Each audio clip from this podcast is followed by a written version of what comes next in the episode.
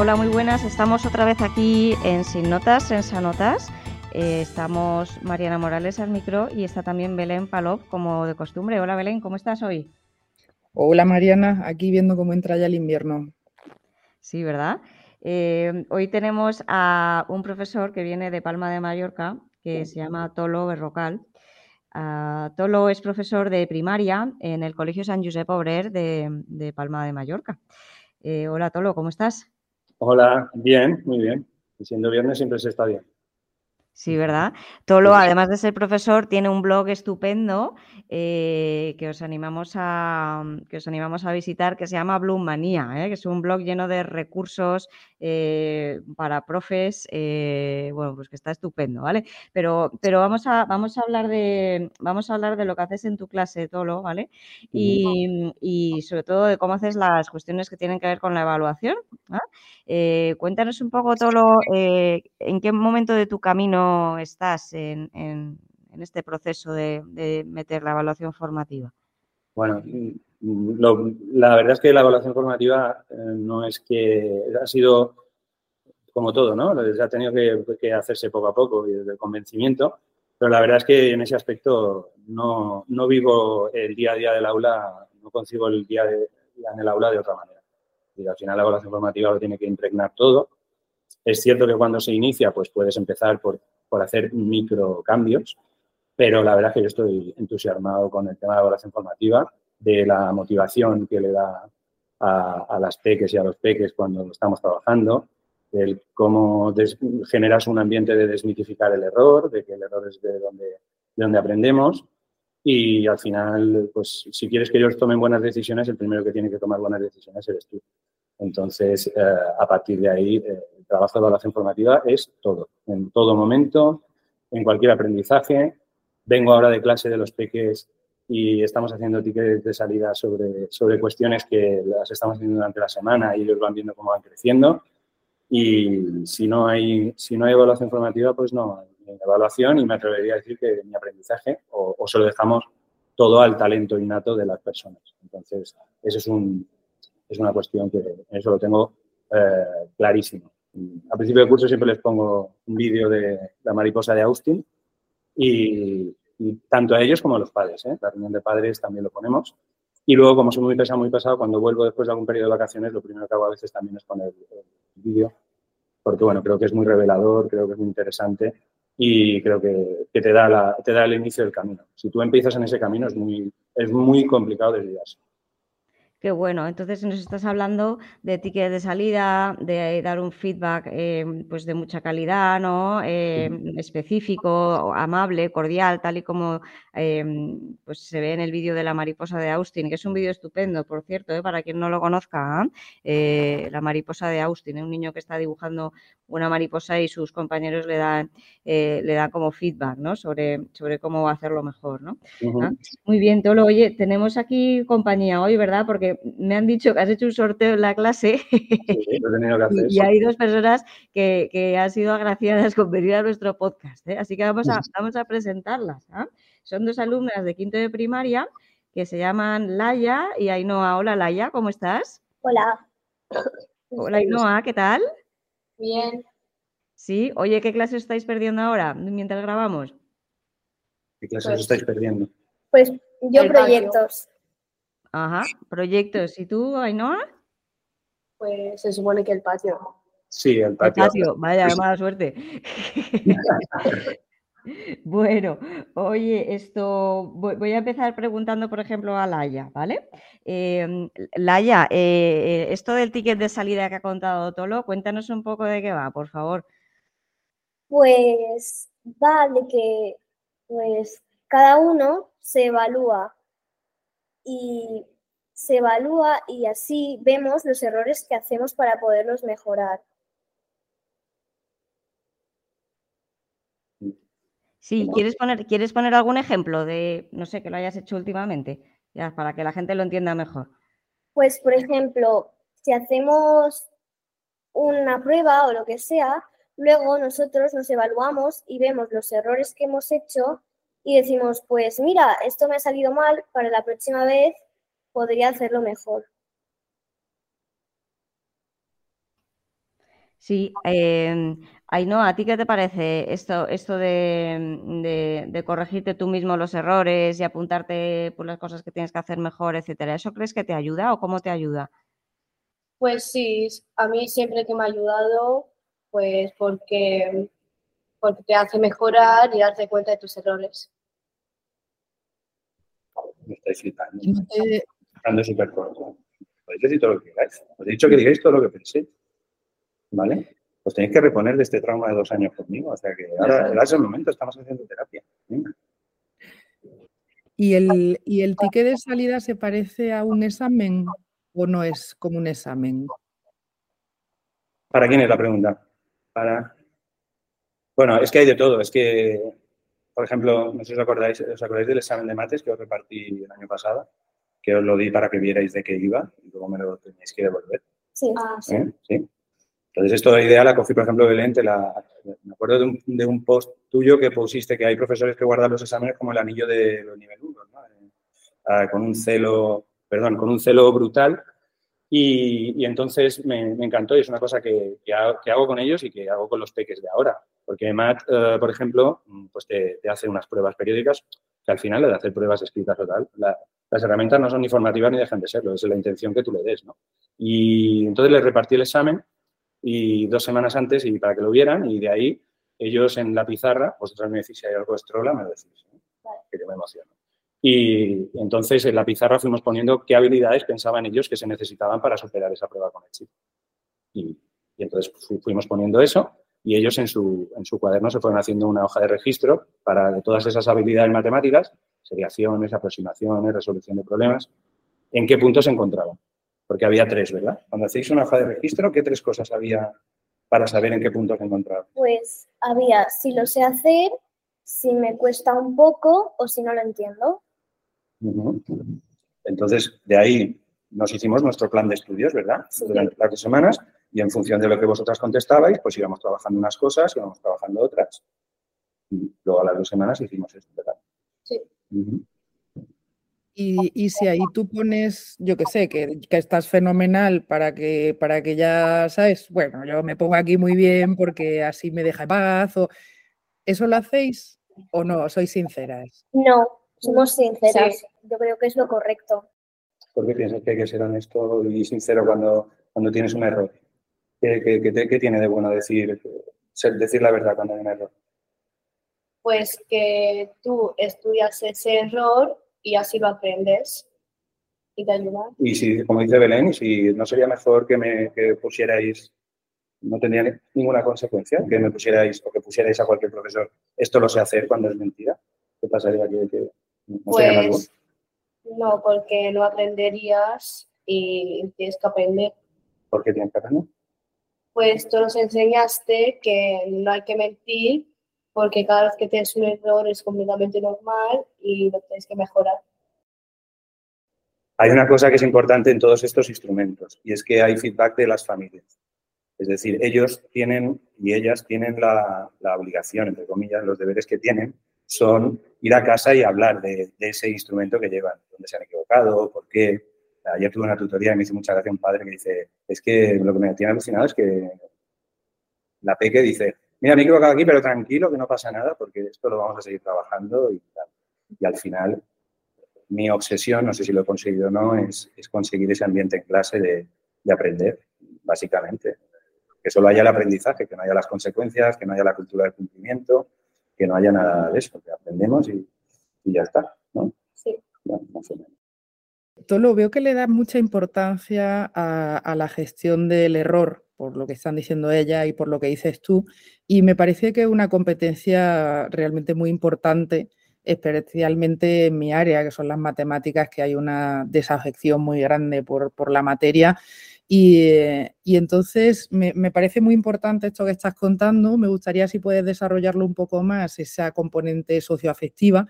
Y luego también a lo mejor que Laia nos cuente si ella en clase de, de, mates se siente a lo mejor más relajada ahora que antes. Laia, no sé si antes has tenido otra manera de gestionar, ¿vale? Ahora, ahora Tolo, tú le explicas un poco lo que, lo que realmente estoy preguntando. Arrancas tú y luego, y luego si quieres, Laia, compartes también sus sensaciones. Ah, bueno, eh, hay una cosa que, hay cosas que me gustan mucho que cuando las leo en, algunos libros pienso, bueno, pues no, no, vamos tan mal. Lo digo porque desde que leí lo de FES, que cada clase funcione, el libro sobre la escuela inglesa de gestión de, del reto y de, y, de, y de, todo lo que es el, lo que ellos llaman la maestría en el aprendizaje, me parece un poco osado. Pero bueno, eh, ¿por qué digo todo esto? Porque al final lo que quieres es que ellos estén, que estén motivados y que, y que tengan ganas de probar. En, concreto, en el tema de las matemáticas, eh, y hemos trabajado con ellos, trabajamos a veces por problemas abiertos, eh, la concepción de que un problema no tiene una única manera de llegar a la solución, de que al final eh, el error es una cuestión que forma parte de, todo el trabajo que hacemos. Lo que no me gusta nada es decir esto y que no haya un análisis del error. Entonces yo con ellos lo que hablo es que lo que no se negocia es el interés y el esfuerzo. Eso no se negocia, es decir, es a lo único que hay que tenerle miedo, no tener ganas de no hacer nada. Eso es a lo que, con lo que tenemos que, con lo que podríamos tener un problema. Pero a partir de ahí, todo lo demás es eh, gestionar lo que no sabes y, sobre todo no, no, esconderlo, no callarte. Creo que en las hojas de registro buscábamos un color en cada ítem, ¿no? Sí. Vale, ¿puedes explicar a Mariana y a Belén, eh, o cualquiera de las dos, ¿eh? estamos hablando de los colores de los colores que tenemos en las hojas de registro, que cada uno elegía vuestro color, ¿verdad? Había el color de cuando una cosa la podíais explicar o lo, sabíais. Había un color de cuando había que entrenar y había un color de cuando no lo entendíais, ¿vale? ¿Les podéis explicar un poco cómo, cómo elegisteis estos colores? Pues elegimos estos colores, yo creo que por si nos cuando nos equivocábamos, cuál era el color de nuestro sentimiento, ¿no? Y a partir de ahí, pues elegíamos los colores. El color, por ejemplo, cuando el color, el color de la alegría, ¿no? Sí. Cada uno elegía el color que a ellos le daba alegría. ¿Cuál es el color que te da alegría? Eh, el rosado, por ejemplo. El rosa. ¿Y a ti? A mí el lila. El lila. Pues ponen, entonces ellas en las hojas de registro, cuando algo les salía bien, en la columna de lo sé hacer, pues ponían, por ejemplo, el color lila. Luego el color de mm, lo entiendo, pero me falta todavía hacer algo más, ¿no? Que era el color del entrenamiento, ¿no? Sí. Entonces era un color que os diera fuerza, ¿no? ¿Qué color te da fuerza a ti? El azul. El azul. A mí el amarillo. El amarillo, a mí el azul. Y luego estaba el cómo hay que ser para pedir ayuda. ¿Qué, color, qué, cómo tienes que ser como persona para ir y decir a un mayor, no entiendo esto o esto no me sale? Entonces, ahí teníamos que tener un color. ¿Cómo, cómo hay que ser como persona para... para valiente, muy bien. Entonces, un color que, les inspirara valentía, que les inspirara el, ir, el romper, porque al principio cuesta esto. Sí. Cuesta, ¿eh? Porque lo diga el perfecto no sale ahí de primera. Cuesta romper esa barrera y bueno, pues esos son los colores que les han acompañado en los tickets de salida, en las hojas de registro, en, los planes de estudio como en esa prueba de matemáticas. Cuando se hacían las flechitas, una idea que le escuché a Mariana que me encantó, lo de cuando entregan cualquier cosa, pues que pongan una flecha para arriba, una para abajo horizontal, de lo que piensan, porque eso también ayuda a veces a, enseñarles a desaprender algunas cosas que piensan que están mal y están bien, o que piensan que están bien y están mal. Entonces, eso también es importante modelar ese proceso, porque si no, si los dejas a su libre albedrío, esto queda muy bonito, pero después es un desastre son cosas que hay que aprender a hacer, ¿no? Eh, no, no, nace sabiendo las cosas y, luego cuando ya lo ha hecho varias veces, pues seguramente es capaz de refutarse a sí mismo, ¿no? Y decir, bueno, pues esto yo pensaba que me lo sabía y resulta pues que, no, o al revés, ¿no? Esto eh, pensaba que no me lo sabía y resulta que sé más de lo que pensaba, ¿no? Ainhoa, eh, ¿alguna vez te ha pasado a ti esto de que te piensas que una cosa la sabes bastante bien y luego resulta que no, o al revés? que una cosa te piensas que, mm, que no te la sabes y resulta que sabes mucho más de lo que te pensabas. Eh, ¿Esto te ha pasado alguna vez en clase? Sí. Sí. ¿Y, luego ¿qué, haces? Cuando te das cuenta de esto, ¿qué haces? Pues si me doy cuenta de que lo tengo mal, pues lo que hago es estudiar más y buscar mi error. Ajá, muy bien. Y, si te pasa al revés, pues igual, igual te sientes muy contenta, ¿no? decir, ah, pensaba que no y luego resulta que sí que me lo sé, ¿no? ¿Eh? Sí. Claro, muy bien. Y cuando Tolo dice que, tienes que buscar ayuda, ha hablado de buscar ayuda de los, de los profes. Pero entre vosotros también os pedís ayuda cuando, cuando os ponéis ese color de la valentía. ¿Cuál era tu color de la valentía? Que no lo has dicho, Ainhoa. Azul. El azul. Entonces, cuando estás azul, ¿vas buscando al profe o buscas también a compañeros? ¿Cómo hacéis eso en clase? Pues yo busco o a los profesores o a los compañeros, cualquiera me puede ayudar. Sí, yo primero preguntaba a los compañeros y si no me podían ayudar, pues le preguntaba a Tolo. O pues en casa también trabajaba un poco. ¿Tenéis deberes en el cole? Bueno, pocos, pero sí algunos. Sí. Alguno cae. ¿eh? Oye, una cosita, cuando a vosotros vuestros propios compañeros os preguntan cosas y sois capaces de explicárselas, eh, ¿cómo os sentís? Pues Pues es, es una satisfacción porque así tú sabes que lo sabes. ¿A ti te pasa Pues- también, Ainhoa? sí, a mí lo que pasa es que me siento orgullosa de mí misma por poder haber ayudado a un compañero. ¿Y en, en qué asignaturas hacéis estas cosas de los tickets de salida? ¿En todas las asignaturas o especialmente en algunas?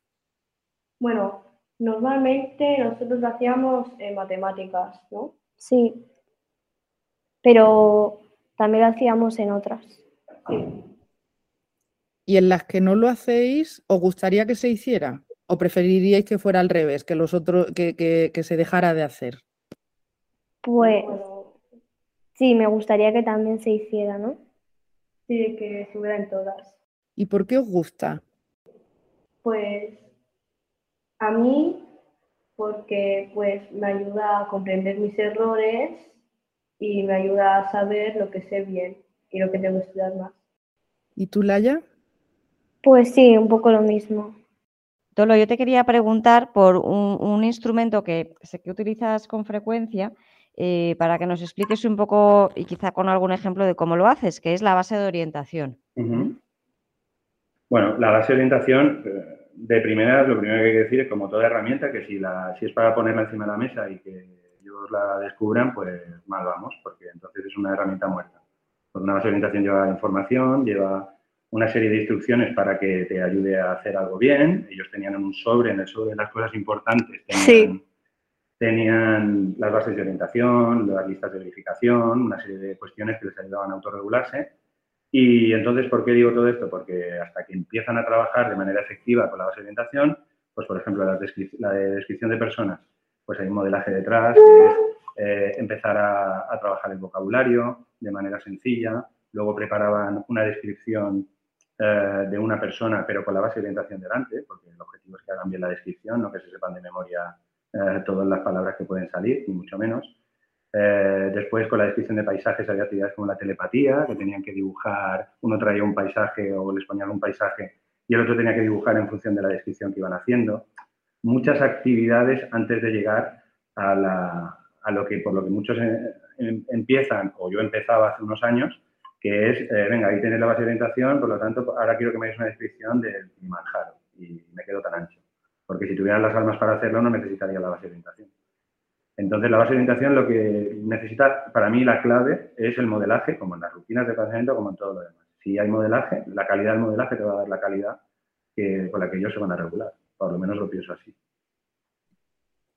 Yo tengo un problema con el modelaje en la parte de matemáticas, que me da que se puede llegar a, a convertir en haz lo que yo hago o resuelve los problemas como yo los resuelvo y al final el alumno no resuelve problemas, sino que imita cómo el profe resuelve problemas.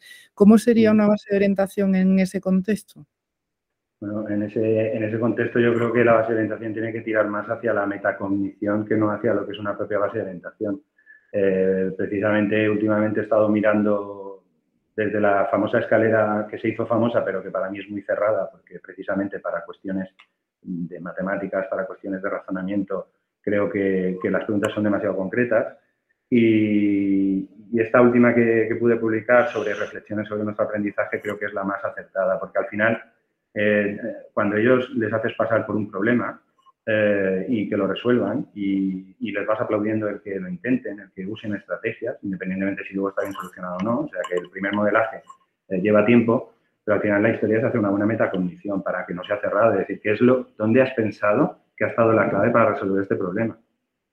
O sea, esa parte, pero claro, esa parte es de profesorado, de día a día, de clase.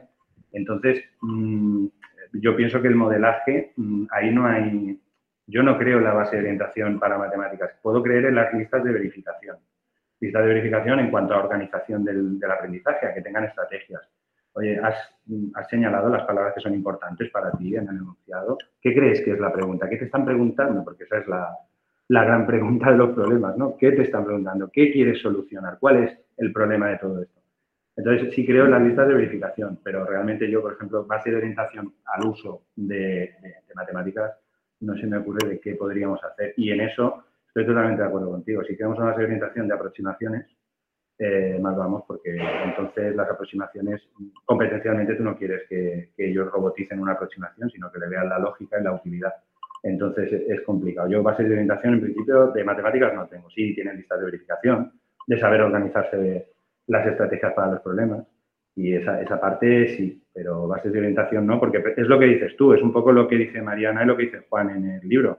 No les pongas un modelo, porque al final lo que van a hacer es copiar. Ponles tres que tengan éxito de diferentes maneras y a partir de ahí, pues que ellos vean por qué los tres tienen éxito siendo diferentes y que puedan aplicar lo que ellos creen. Yo soy muy fan, esta mañana teníamos una reunión de ciclo y luego te decir, soy muy fan de los problemas abiertos, eh, pero sí que pienso que para llegar a los problemas abiertos antes hay que modelarles el, tener un hábito de estrategia. Oye, una cosa, antes habéis mencionado eh, el sobre de las cosas importantes o algo así. Yo, quiero, yo tengo curiosidad por saber qué es eso, a ver si alguna de las, de las todas, todas vuestras. Pues un sobre de color verde que teníamos que era para meter las cosas plastificadas o también las cosas más importantes, como las bases de orientación otras cosas. Sí, y teníamos de todo tipo de bases de orientación para describir personas, paisajes, también para saber las normas de catalán, de castellano y muchas más cosas. Ajá, y, mm, en las, o sea, el sobre eh, viene ya lleno de cosas o las vais metiendo vosotros. Las, pues las vamos metiendo durante el curso. Sí. Ajá. O sea que a medida que vais trabajando distintas cosas, pues las vais metiendo ahí en el, en el sobre este de cosas importantes y lo, lo dejáis ahí plastificado. Y luego las usáis de vez en cuando, ¿no? Decís, ah, pues voy a sacar esta. Sí, sí. ¿Y cómo sabes qué, debe, qué meter y qué no? Pues porque depende de lo que tengas que hacer, pues sacas las bases de orientación que creas que necesites.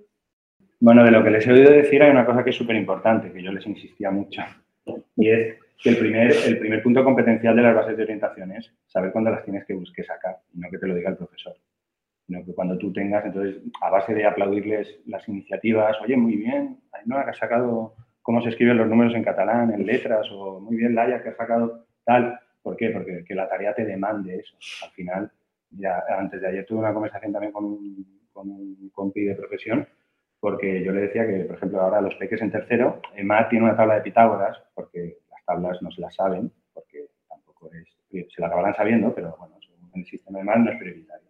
Entonces, perdón, me acerco. Y, bueno, entonces el tema, el tema de, yo hablaba que, por ejemplo, lo más importante, a ellos, a los peques, les digo, dos preguntos, siete por cinco. Y hay tres tipos de personas. Los que lo saben, enhorabuena. Los que no lo saben y tienen y hacen algo para saberlo, cogen la tabla de Pitágoras y miran 7 y 5, los barquitos me da 35, tardan un poco más, pero tienen la estrategia y al final y luego están los terceros que no hacen nada, que se quedan pensando o que, que dicen, no me lo sé, y me quedo ahí. Entonces, obviamente son niños de tercero, no le podemos meter mucha raya en ese aspecto, pero la mentalidad de crecimiento tiene que estar eh, absolutamente impregnada en todo. Entonces tú, yo lo que valoro es si haces algo por solucionar tu problema. Entonces yo te ayudo. Eh, si es en plan, tengo un problema, ya me vendrás a ayudar, pues bueno, vamos a ver quién tarda más, si tú en venir o yo en irte a ayudar. Entonces eso es lo más, lo más importante. A partir de ahí, todo el que necesita ayuda, lo reconozco que los tengo muy mimados y que me lo paso bomba. Y no lo vas a decir encima, a final de mes me pagan por esto. no puede ser Pero bueno, eso es un poco.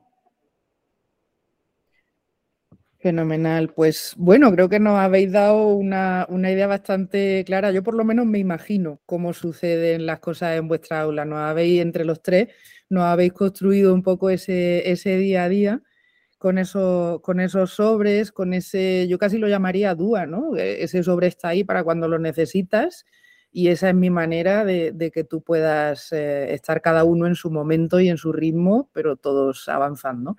Así que, así que sí, enhorabuena, Tolo, me, me ha encantado y me han encantado tus chicas. Muchas gracias, Laia y, Ainhoa, por, por, venir. Espero que no sintáis que, que, lo de que os haya tocado el sorteo sea un rollo, sino que bueno, también hayáis disfrutado un poquito de estar aquí, de saltar un ratito de clase y venir a hablar con los mayores de las cosas que hacéis en, en clase. Nosotros lo agradecemos un montón porque, porque nos gusta vuestra vuestra mirada de lo que sucede, que con otras palabras estamos todos diciendo lo mismo y nos habéis ayudado un montón. Así que muchas gracias a todos.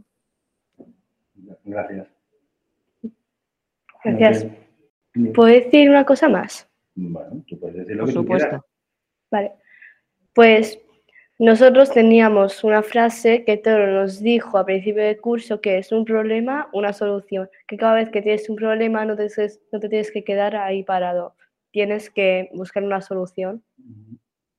Ah, y a ti eso te ha marcado, ¿eh? Porque eso te ha dado a ti ideas que a lo mejor no tenías antes. Antes te bloqueaba. Sí, un poco.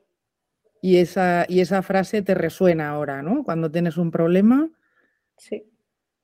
Qué bueno. Muchas gracias por compartirlo con nosotros, Ainhoa.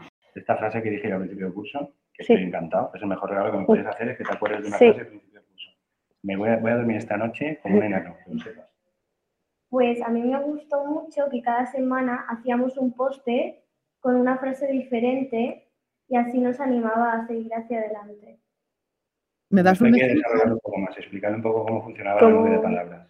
Pues hacíamos un word art, que es una nube de palabras que vas poniendo las palabras claves de cada semana y se las enviábamos a Tolo y Tolo las ponía en un poste y en ese poste había una frase. Una de ellas era... ¿Qué te acuerdas?